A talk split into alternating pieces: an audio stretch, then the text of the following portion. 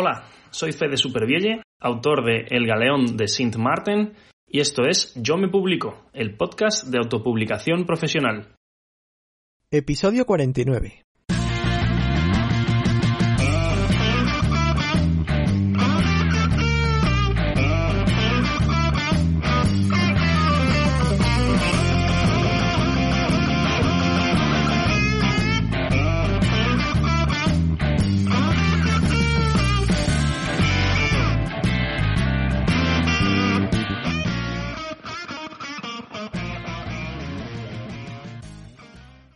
Bienvenido y bienvenido a Yo Me Publico, el podcast de tu publicación profesional en el que hablamos de escritura, corrección, maquetación, cubiertas, publicación, promoción, servicios y todo lo que tiene que ver con la publicación de calidad. Soy Alberto Delvado, escritor independiente y culpable de todo lo que vas a oír. Si quieres saber más cosas de mí o de mi trabajo, visita yomepublico.com, tu escuela de autopublicación. Allí encontrarás artículos, libros, videocursos y todos los servicios editoriales que necesites para publicar tus obras de manera profesional. Hoy es lunes 22 de febrero de 2021. Por fin has terminado tu manuscrito. Han sido meses de duro trabajo encerrado en tu habitación con tus criaturas. Ahora lo único que quieres es publicarlo para que todo el mundo pueda disfrutarlo. Pero un momento, no corras tanto. Todavía queda mucho trabajo que hacer antes de ver tu libro publicado. El primer paso es enviarle el manuscrito a alguien que te dé su opinión. Alguien que, después de leer tu obra, te comente lo que le ha gustado y lo que no, y que si pudiera ser, te señalará alguna de las erratas que a buen seguro se te habrán escapado. Ese alguien debe ser un lector objetivo que no tenga en la cabeza toda la información de la novela como tú, que tenga una visión fresca. Ese alguien son los lectores beta o lectores cero. En este episodio te cuento qué son los lectores beta y te doy algunos consejos para que sepas dónde encontrarlos y qué cualidades deben cumplir. ¿Quieres escucharlo? Pues vamos a ello. ¿Qué es un lector beta? Bueno, el lector beta, también llamado lector cero, prelector o beta reader, es la persona que lee el manuscrito con ojo crítico en sus primeras versiones, antes de que el texto pase por las fases de corrección y se envíe a la imprenta o se publique. Será la primera vez que el autor someta su obra al escrutinio de otros lectores. Es como un primer filtro de calidad. Aunque se puede utilizar en obras de no ficción, principalmente se recurre a los lectores beta para las novelas. El objetivo es que, con los consejos de estos lectores, el autor consiga mejorar el texto antes de maquetar la versión definitiva que saldrá a la luz. El término beta proviene de la industria informática, donde lo utilizan para referirse a las obras internas que están en curso o siendo testadas y que aún no se comercializan. En la industria editorial, el lector beta era ese profesional que trabajaba en el campo de la edición y aconsejaba al autor en cuestiones ortográficas, de estilo, de estructuración de la trama y sobre los posibles errores argumentales o con los personajes. En resumen, un lector beta es alguien que leerá tu manuscrito y te dará su opinión. ¿En qué momento enviar el manuscrito a los lectores beta? Aunque puedes solicitar la colaboración de un lector beta en cualquier fase, existen dos momentos que son los más adecuados. Uno, cuando tengas el primer borrador acabado de tu manuscrito y antes de hacer las correcciones. Y dos, antes de enviarlo a imprenta o publicarlo, es decir, una vez realizadas todas las correcciones. ¿Cómo elegir a los lectores beta? Ya tienes el manuscrito y necesitas las primeras opiniones. Ahora, ¿a quién le envías el escrito? ¿Cómo eliges a tus lectores beta? Pues bien, una de las características más importantes es que exista diversidad entre tus lectores beta. Diversidad de género, de edad, de gustos, de nivel cultural y de conocimientos literarios. Vamos a ver qué tipos de perfiles nos pueden servir como lectores beta. Familiares y amigos. Los he puesto en primer lugar porque en mayor o menor medida suelen formar parte del grupo de lectores beta de cualquier escritor. Es posible que no sean los más expertos ni los más objetivos, pero son con los que siempre podemos contar, y todos tenemos familiares y amigos dispuestos a echarnos una mano. Si tienes que tirar de ellos, procura que no sean excesivamente piadosos o te servirán de poco. Tienen que ser asertivos y hacer una crítica constructiva. Prueba, por ejemplo, con tu cuñada. Para alabarte ya tienes a tu madre. Tu pareja, si la tienes, puede ser de mucha ayuda, o de ninguna. Todo dependerá de lo implicado o implicada que esté con el escrito. Si lo está demasiado, no podrá ser muy objetiva, y de lo crítica que pueda llegar a ser. Y también está tu mejor amigo o amiga, ese con el que tienes confianza desde niño y no se corta un pelo. Aunque no sea un erudito ni tu lector ideal, puedes darte una visión bastante objetiva. Otros escritores. Un escritor o escritora puede ser un excelente lector beta, sobre todo si trabajáis el mismo género. Conoce el oficio y puede localizar problemas de trama, personajes o diálogos. Además, sabe perfectamente cómo transmitir sus impresiones y sus críticas, que pueden ser muy constructivas. Y sobre todo, puede ser muy imparcial y sincero porque conoce perfectamente el cometido de la labor que le estás pidiendo. Es lo más parecido a un editor sin llegar a serlo. Público objetivo. Se podría decir que el público objetivo de un autor son sus mejores lectores beta, ya que es a quienes va dirigida su obra. Seguramente no vayan a destapar errores gramaticales o incoherencias de estilo, pero sí que te dirán lo que funciona y lo que chirría en la historia. Dentro de que sean tu público lector, procura que haya diversidad, sobre todo de sexo y edad. Necesitas todas las visiones posibles. Es importante que alguno sea asiduo del género literario de tu novela, ya que estará más familiarizado con las convenciones del mismo y más capacitado para detectar los clichés y lugares comunes. Podrá comparar tu obra con otras similares y ver qué le sobra y qué le falta. Igual de importante es que cuentes con algún lector beta que no sea aficionado al género de tu novela, porque podrá aportar algunas opiniones novedosas. Expertos en la materia. Si en tu historia hay algún tema con cierta relevancia del que no eres experto, estaría bien que entre tus lectores beta contaras con algún experto en la materia. Por ejemplo, si escribes sobre ensayos farmacéuticos, sería bueno que algún farmacéutico o bioquímico te dijera que lo que has escrito resulta realista y no estás acumulando sandeces una tras otra. El lector beta profesional. Sin ninguna duda, no hay nada como un profesional para realizar cualquier trabajo. En el caso de los lectores beta profesionales no es distinto. Algunas de las ventajas de contratar un lector beta profesional son las siguientes. Se ajustará a la fecha de entrega que acordéis y no tendrás que perseguirlo ni que esperar meses para que te responda. Será una opinión 100% objetiva.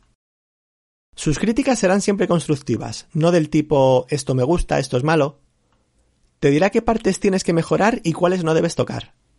Posiblemente, es algo que tendréis que acordar previamente, te corregirá errores y erratas ortotipográficos, gramaticales y de estilo. Te entregará un minucioso informe de lectura que te facilitará mucho la implementación de las mejoras. Y te dirá si la obra tiene salida en el mercado y en algunos casos te podrá incluso recomendar una editorial para su publicación, si es que ese es tu objetivo. Y como desventajas de contratar un lector beta profesional, está que te costará dinero. Por eso lo mejor es que acudas a él o ella cuando ya tengas el manuscrito previo al definitivo, es decir, que haya pasado por otros lectores beta y hayas llevado a cabo las correcciones ortotipográficas y de estilo. Los Sensitivity Readers. Los Sensitivity Readers son un término relativamente nuevo que está cogiendo auge en el sector editorial, sobre todo en Estados Unidos.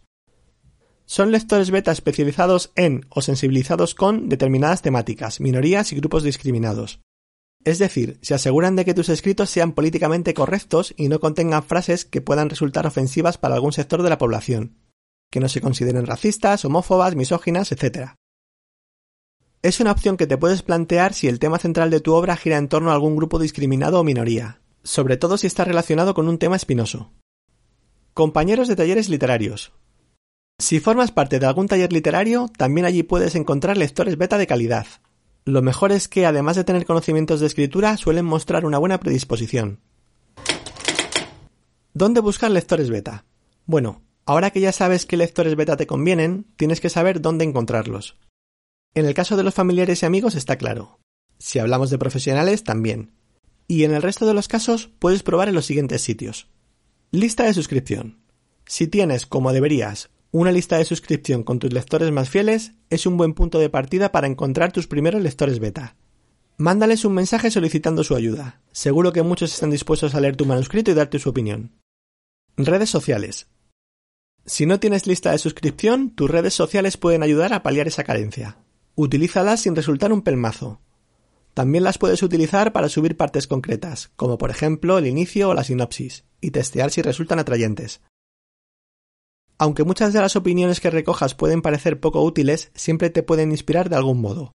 Tómatelo como una lluvia de ideas. Portales y foros de Internet. Existen muchos sitios web especializados que cuentan con lectores de prueba. En ellos encontrarás tanto escritores como lectores objetivos que podrán darte una buena retroalimentación. Algunos de estos sitios son los siguientes: Goodreads, Wattpad, Literautas, Swig, lectores beta, grupos de LinkedIn, grupos de Facebook, comunidades de lectura, Inspired.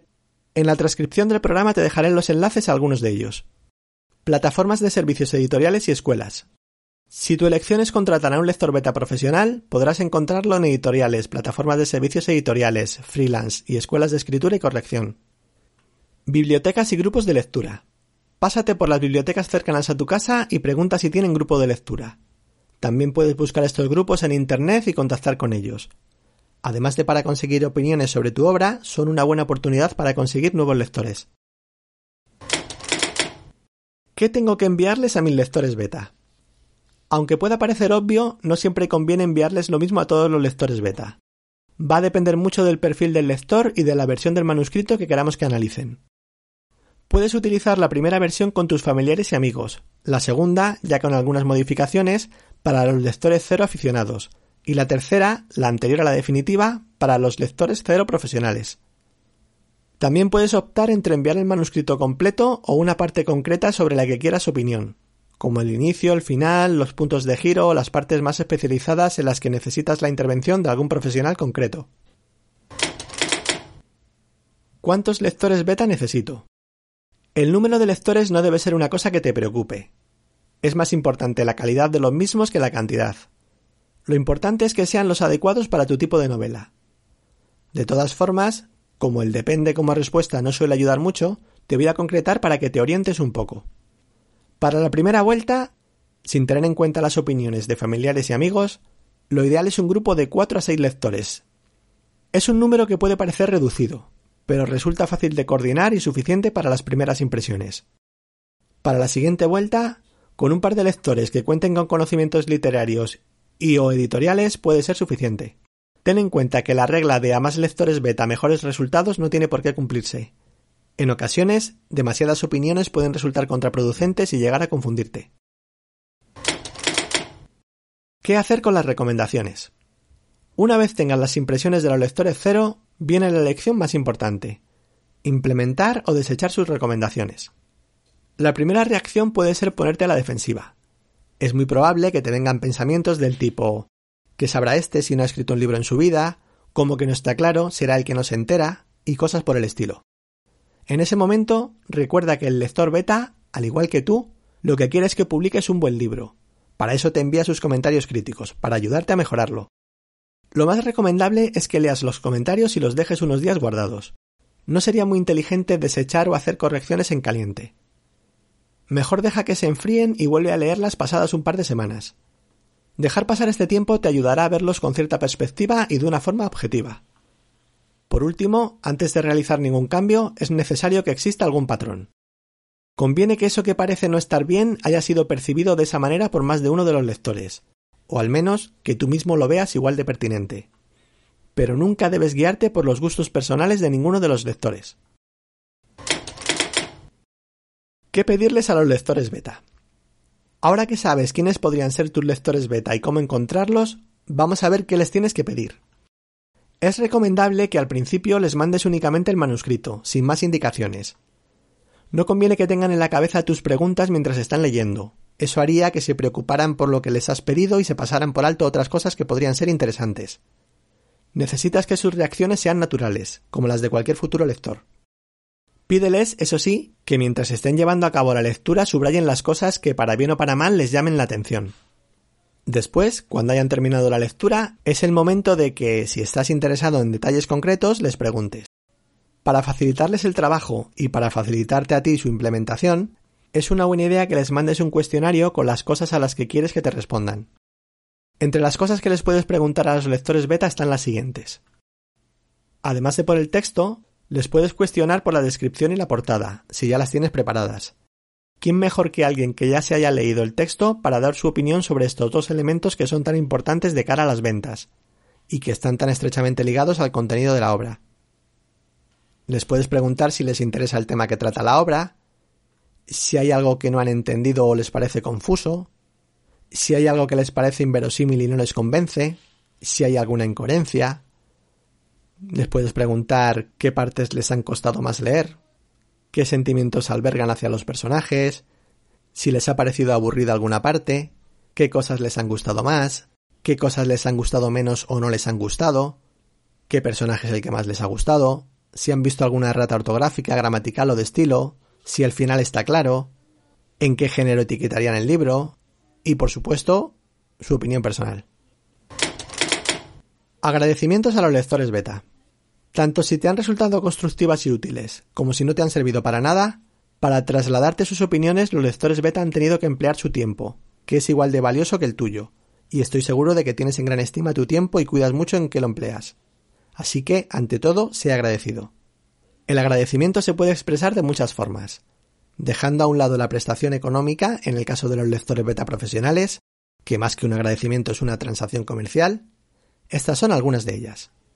Mandándoles un mensaje personal, a través de una llamada telefónica, enviándoles un ejemplar con la versión definitiva, agradeciendo su colaboración, aunque sea de forma general, en algún apartado del libro. También te puedes ofrecer como lector beta para alguno de sus libros y también son escritores. O puedes escribir algún artículo para su web de autor. Incluso puedes prologar alguna de sus obras.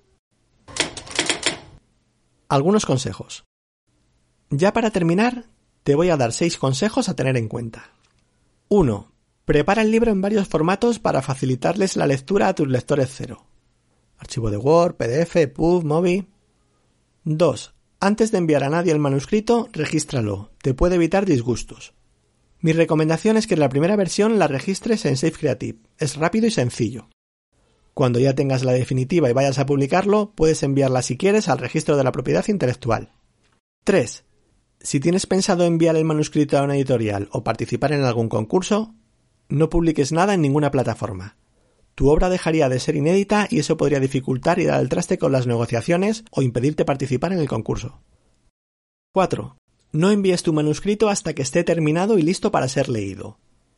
Debes realizar las primeras correcciones antes de mandárselo a ningún lector si no quieres que las erratas los desconcentren y saquen de la historia.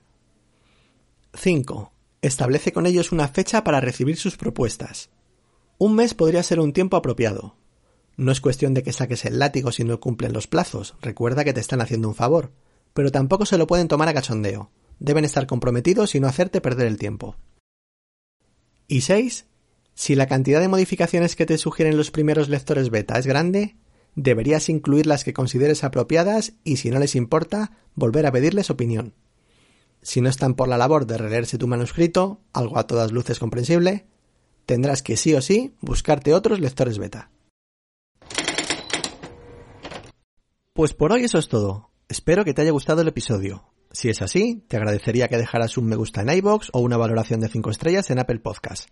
Así me ayudas a difundirlo para que la generación de contenido sea sostenible. Y ya sabes que si quieres hacerme alguna sugerencia o tienes alguna consulta, puedes contactar conmigo en alberto@yomepublico.com. Espero volver a tenerte el próximo lunes por aquí. Un abrazo y feliz semana.